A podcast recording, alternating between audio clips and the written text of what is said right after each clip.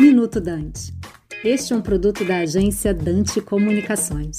Essa semana ocorreu a Rio Oil Gas, o maior evento do setor na América Latina e foi um tremendo sucesso pelo nível dos debates, nível dos participantes nacionais e internacionais, especialistas, técnicos, reguladores. Se discutiu toda a cadeia de óleo e gás que nós chamamos, né? desde a exploração, a produção, é, o refino, gás natural e energia, parte de combustível, comercialização de combustível, logística, é, geração a partir de gás natural. Todos esses desafios e oportunidades de cada um desses setores foram exaustivamente discutidos e avaliados à luz de um novo cenário. Qual é o novo cenário? O cenário de transição energética que o mundo todo está vivendo e também é, qual seria o papel da indústria de óleo e gás nesse novo cenário. E tem um terceiro cenário muito mais importante agora, que também dominou as discussões, que é a questão da segurança energética países todos estão olhando agora além qual, como é que se garantem para manter suas economias funcionando, sendo alimentadas de energia que necessitam, de gás, de petróleo, depois do, das consequências que estão correndo agora com a guerra na Europa. Então, esses foram os temas dominantes, os três temas dominantes. O Brasil tem um papel importantíssimo a desempenhar nisso,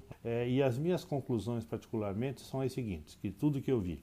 A segurança energética é um fator primordial agora em tudo. Os países estão dizendo, olha, eu preciso fazer isso, isso e aquilo para garantir a minha autossuficiência, o meu abastecimento do meu país e evitar os problemas que a Europa toda está passando agora. Isso é um fator fundamental. Segundo, transição energética veio para ficar. Pode ter maior menor velocidade aqui e ali, mas é um fato que todos vão trabalhar dentro dessa linha. E a, a revitalização da indústria de óleo e gás, eu, eu diria que o óleo e gás, é, o gás seria o combustível sempre visto como combustível da transição energética e a indústria de produção de óleo é, ganhou importância extremada agora, porque é ela que vai gerar os recursos para poder financiar os investimentos das empresas numa economia de mais baixo carbono, uma economia de renováveis. Então, tem esse papel importantíssimo para construir esse caminho de transição até uma economia, até uma matriz energética mais limpa, de mais baixo carbono. Então, tudo isso foi discutido. O Brasil tem um papel importantíssimo em tudo isso. O aprimoramento das nossas regulações são importantes para permitir que a indústria volte a crescer e ter o seu dinamismo que sempre caracterizou o nosso Brasil. Eu sou João Carlos de Luca, sou engenheiro de petróleo, tenho alguns anos e décadas de, na área e sou atualmente membro do Conselho Consultivo do IBP.